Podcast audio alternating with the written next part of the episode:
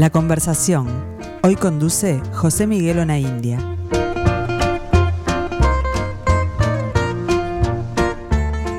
Estamos en la última semana de enero eh, ya pudieron disfrutar de un mes con muchísimas ofertas audiovisuales, tanto en Montevideo como en el este, con el Festival Arca sobre cine y artes visuales y el Festival de José Ignacio.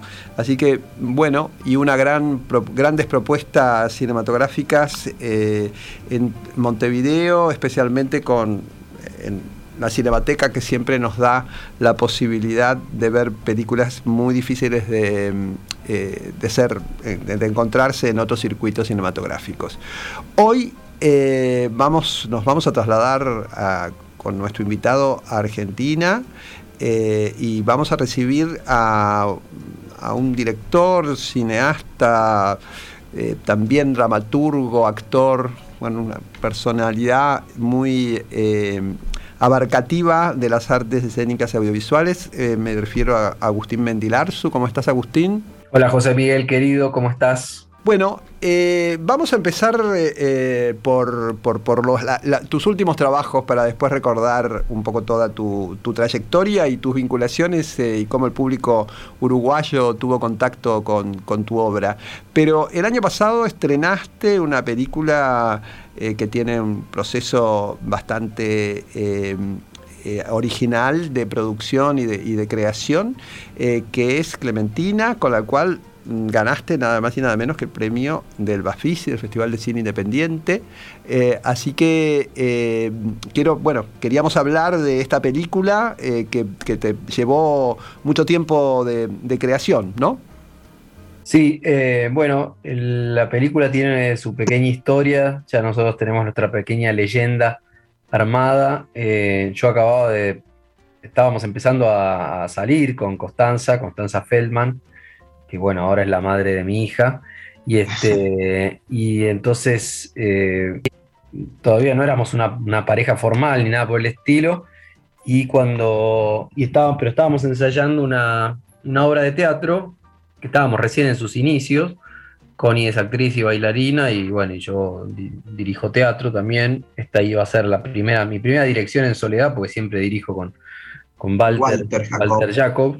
Y este, y bueno, y empezó todo este tema de que ya no se podía ir al teatro, que ya no era tan prudente juntarse a ensayar. Empezamos a ver que la cosa se estaba poniendo medio complicada y que por ahí nos encerraban por unas semanas y entonces, bueno, vamos viendo, qué sé yo. Y eh, el día en que Alberto Fernández eh, iba a publicar el decreto por el cual se venía la, primera, este, la primera cuarentena, que no me acuerdo por cuánto era, pero eran creo que dos semanas, una cosa así, dijimos, bueno, vamos a buscar una cámara, vamos a buscar una cámara, si tenemos una cámara por si algo pasa, que sea digno de ser filmado, bueno, en fin. Y bueno, después obviamente la cuarentena se prolongó y nos encontramos con que éramos un cineasta, ponele, y una actriz encerrados en un departamento y teníamos una cámara. Entonces empezamos a probar cosas y a ensayar escenas y cuestiones así. Y bueno, y paralelamente empezaron a pasar muchas cosas en el edificio que se empezó a volver loco realmente. Se rompió un caño, después empezó a salir agua por las paredes, después nos quedamos sin luz, después, bueno, una cantidad de cosas así. Entonces y teníamos una mirilla en el departamento por la cual podíamos filmar el pasillo y también nos asomábamos un poco, había poco movimiento, obviamente porque era pandemia.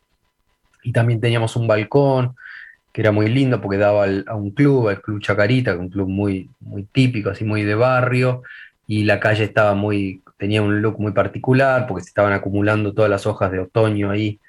Bueno, entonces nada, con todo eso empezamos a, pensar algo y lo que hicimos al principio fue un cortometraje eh, que un poco, eh, nada, se basaba en, una especie de prolongación o de estilización de lo que nos estaba pasando, que era una chica obligada a vivir en el departamento de un señor que, bueno, que, tiene sus, tenía sus mañas, digamos, un departamento que no estaba pensado para ser compartido, sino está como lleno de las obsesiones de la persona que vivía ahí antes.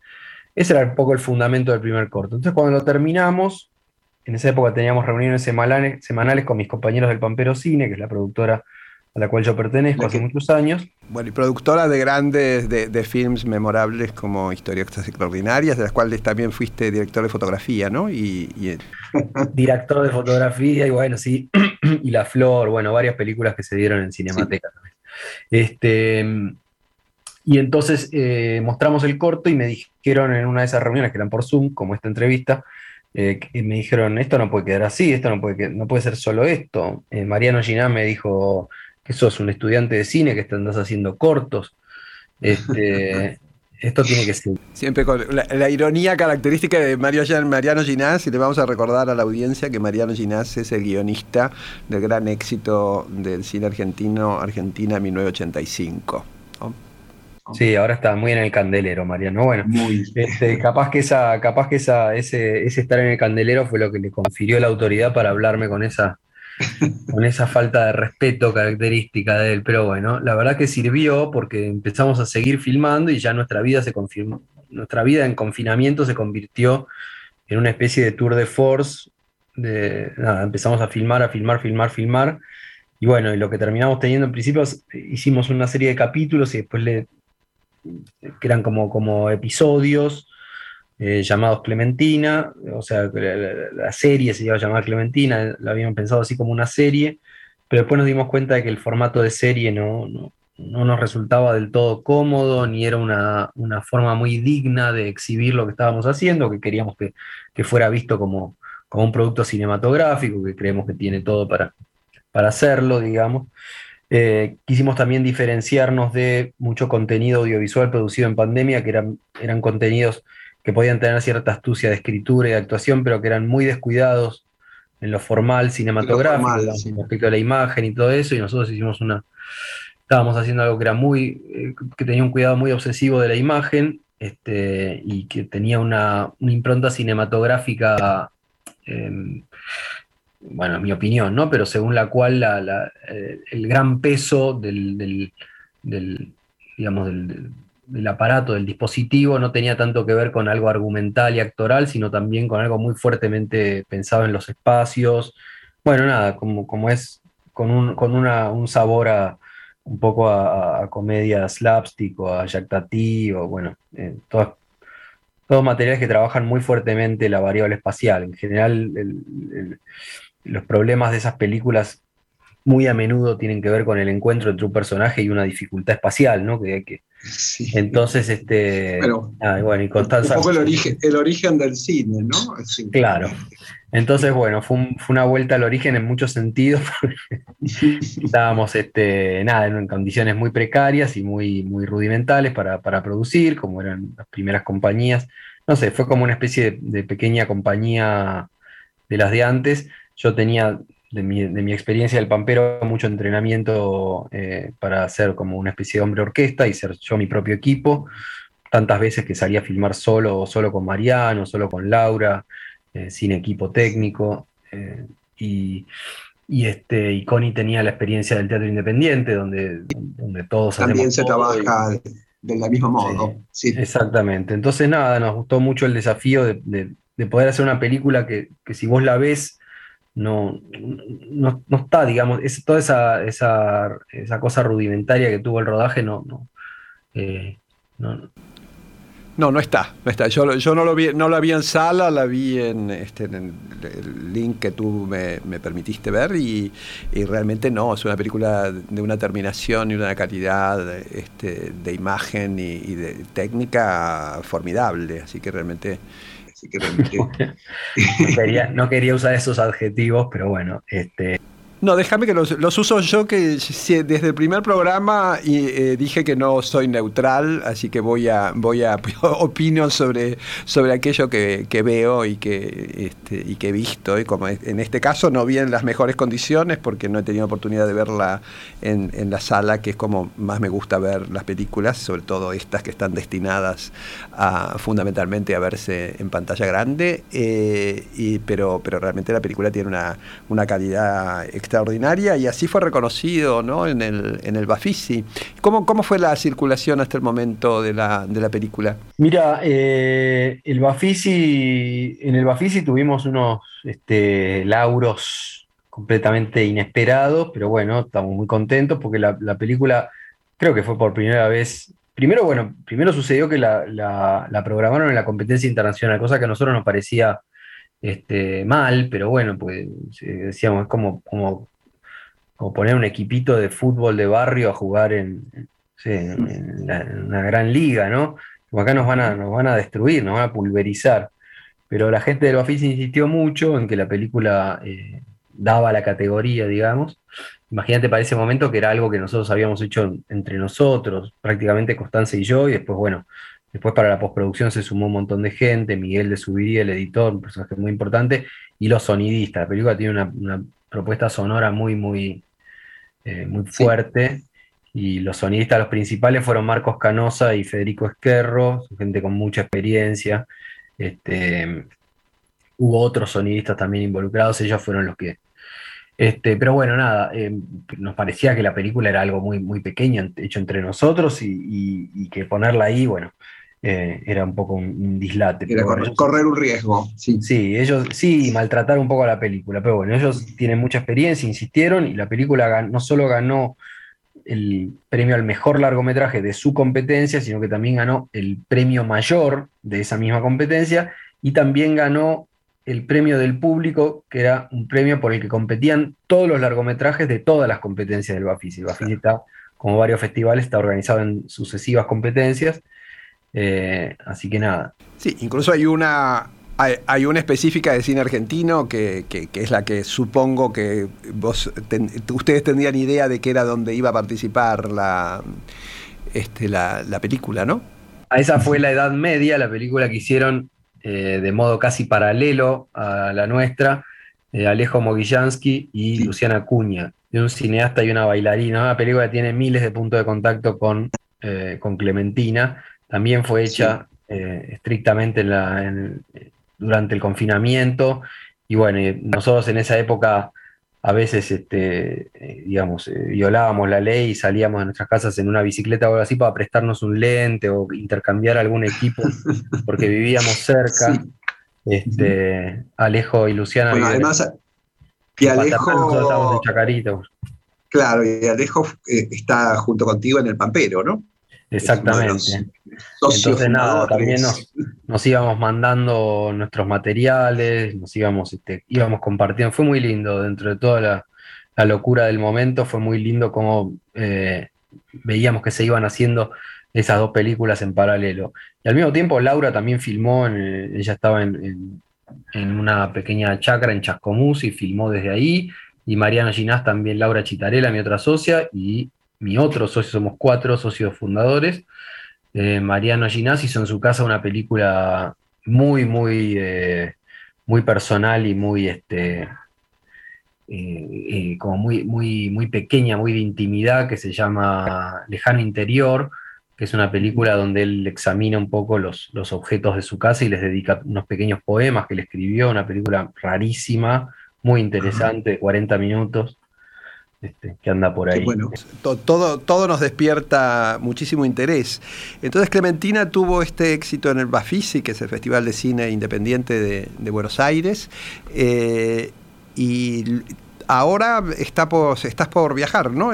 próximamente, en febrero, a otro gran festival. Estuvo un poco guardada porque nos programaron en una sección muy prestigiosa de un festival muy prestigioso entonces, lo único que nos pedían a cambio era que no la mostráramos en otros festivales, así que tuvimos que rechazar algunas invitaciones, pero eh, ya dentro de muy poco vamos a estar en Rotterdam, en una sección que se llama Bright Future, futuro brillante, este, que es una sección que, eh, bueno, que eh, privilegia primeras y segundas películas, esta primera película dirigida por Constanza y por mí, así que nada, y es una sección chiquita de seis películas, y vamos a estar ahí. Y, el, rápidamente la, importancia de esa sección se, dio, se pronunció porque nos llegó ayer una invitación a un festival en Siberia y nos invitan, nos invitan a ir ahora, pero creemos que vamos a rechazar la invitación porque ahí estuvimos viendo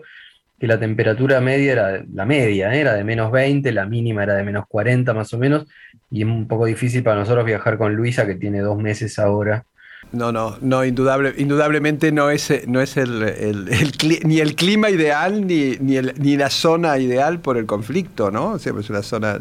Sí, realmente tiene. además del clima, tiene lamentablemente otros conflictos que afectan. Pero este no fue tu único estreno en el, del año 2022, ¿no? Porque yo ahí sí tuve la posibilidad de eh, de estar presente en, otra película eh, en la que interveniste junto con Mariano Ginás, ¿no?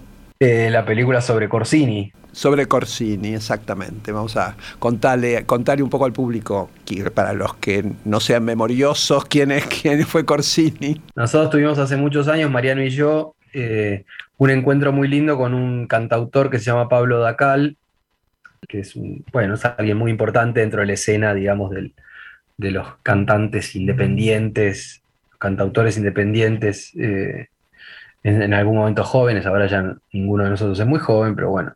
Este, y nos dimos cuenta de que Pablo, bueno, empezamos a colaborar, a hacer algún video junto con Ignacio Mayorens también, que es un compañero con el que siempre trabajamos mucho, este, un cineasta genial también, em, muy poco conocido su obra.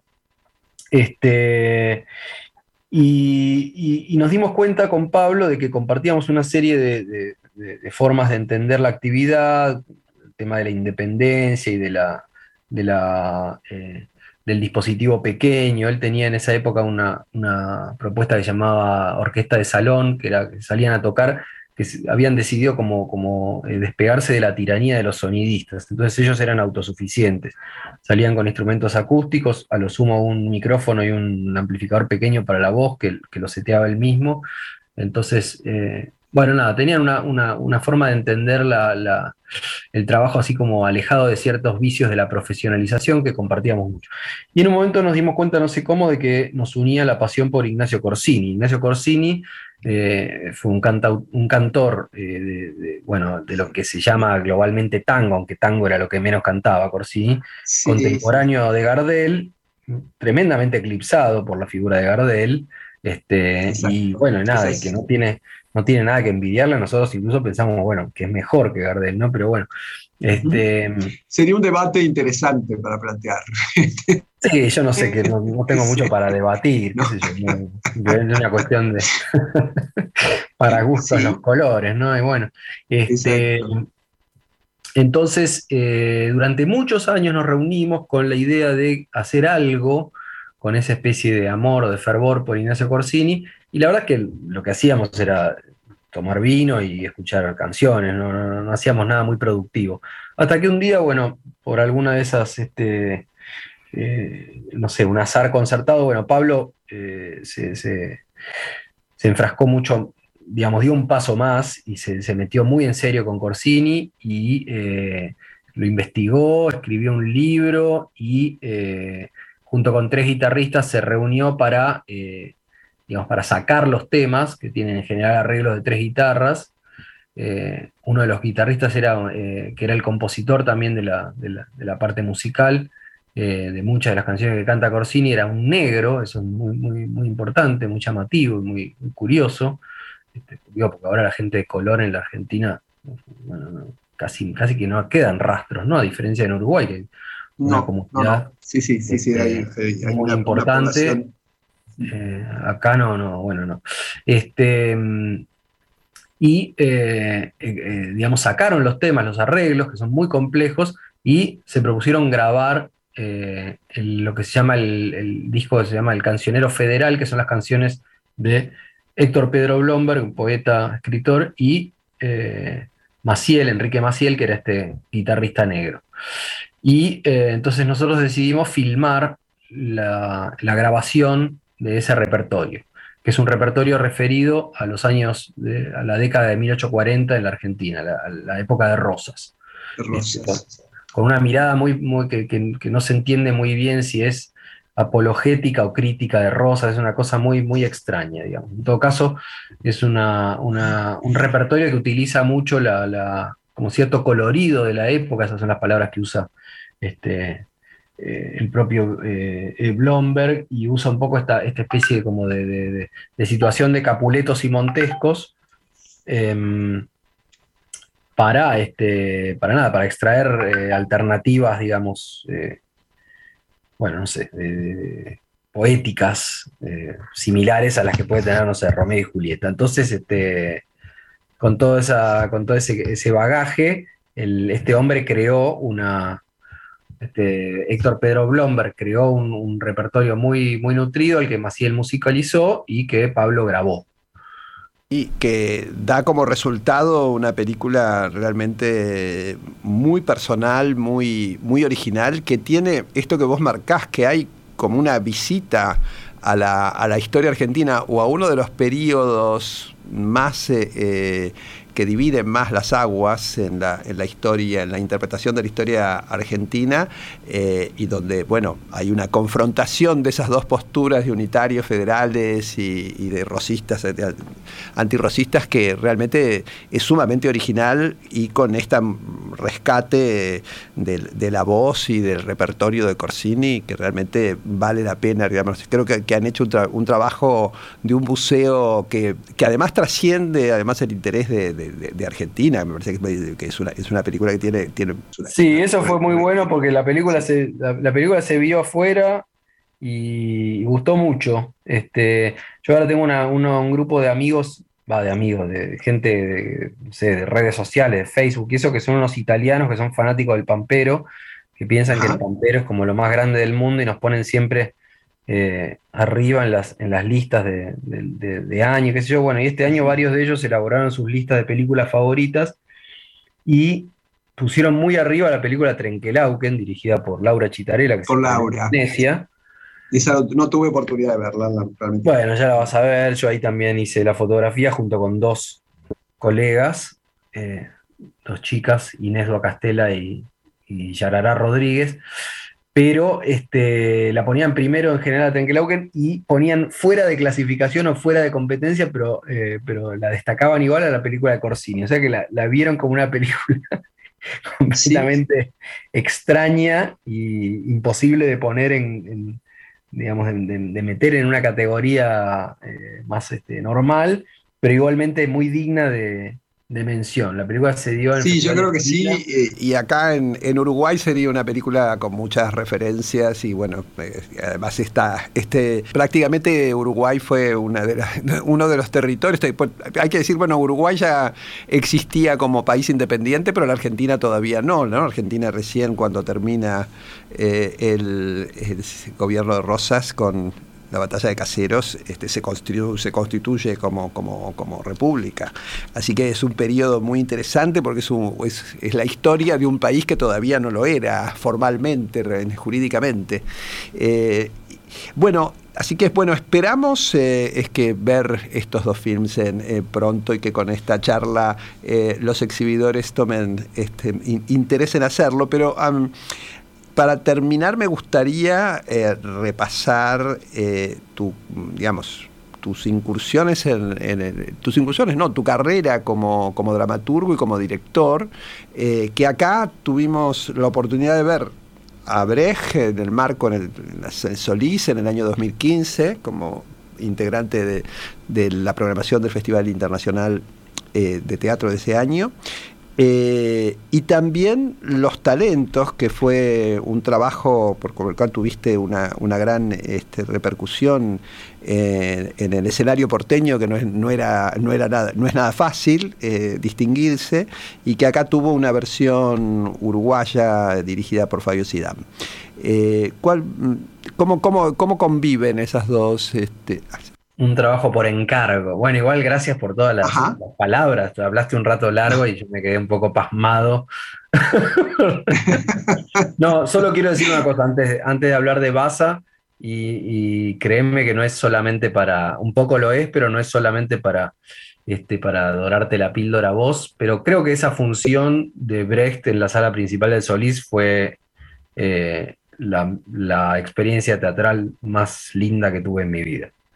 Eh, no sé, fue una cosa. Me mucho que compartamos, que, podamos haber, eh, los uruguayos han podido darte esa satisfacción. Sí, no, fue, fue, fue, demoledor realmente. Fue demoledor porque, no sé, la obra eh, se mostró con toda su sofisticación y toda su, este, su pretensión, eh, la obra se, pudo leer como una obra popular. Digo, fue como si Brecht hubiera estado ahí, ¿no? Que Brecht que, que, sí, tanto en, Esta, en esta cuestión de lo sofisticado y lo popular. Bueno, en fin, no sé, estaba el teatro lleno, la gente estaba asomada a los palcos, pero como si... Una función con una, con, una gran eh, eh, llegada al público que realmente la obra merecía porque era una visita, una, en, ese ciclo Invocaciones, que es una gran creación de, Carolina Martín Ferro y Mercedes Halfon, eh, y que, bueno, que, que,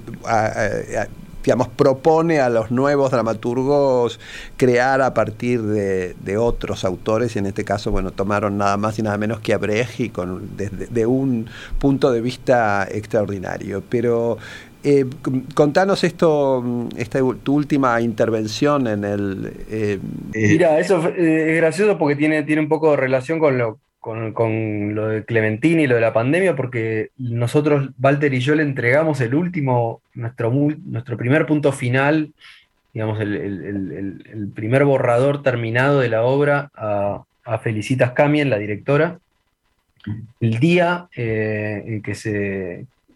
el día antes de, las, de las cero horas, cuando empezó el primer confinamiento. Y después Felicita siguió trabajando en soledad, digamos, este, siguió trabajando, bueno, como ya haciendo un trabajo de, directora sobre el material, y nosotros quedamos muy alejados de, todo ese trabajo. Así que, lo después cuando vimos la obra fue casi una sorpresa, porque nosotros nos, habíamos, nos había quedado muy lejos en el tiempo este, ese material, y nada, y nos reencontramos con algo que, nos había encantado, un, material dramático que, elaboramos con, mucho, con mucho laburo y mucho este, y mucho cuidado y también mucho disfrute, trabajando por primera vez en colaboración con Felicitas, este, que nos encantó, bueno, en fin, y, ella fue la que vino con, algunas de las ideas más fuertes de la, versión, o sea, esto es una versión de una obra de, eh, de, ay, me sale el nombre, por favor, del, de Gorky. Máximo Gorky. El Máximo Gorky. los años, los años no vienen. el deterioro, el deterioro cognitivo de la pandemia, me parece. No, el, el cansancio de, padre primerizo. Sí, sí, sí, no, pero yo antes era una, especie de máquina con los nombres y todo, y ahora me, a veces tardo en llegar. Bueno, este, qué horror. Em, entonces, eh, Feli fue la que vino con algunas de las propuestas eh, más fuertes de adaptación, que la, obra tenía que transcurrir en una especie de Buenos Aires distópica. Eh, eso también fue un poco premonitorio, porque había, hay como una especie de peste circulando y como una.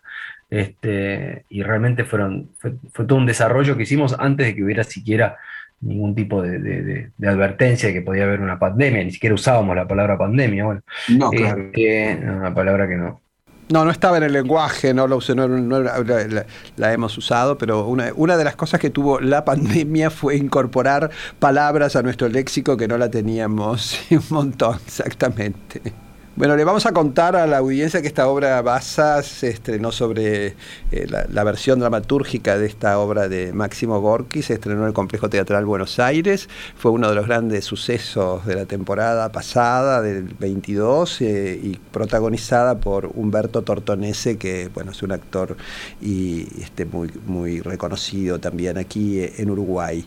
Bueno, Agustín, te vamos a dejar seguir con tu descanso y disfrutando de tu paternidad. Eh, esperemos en otra oportunidad hacer una nota con Connie y, contigo.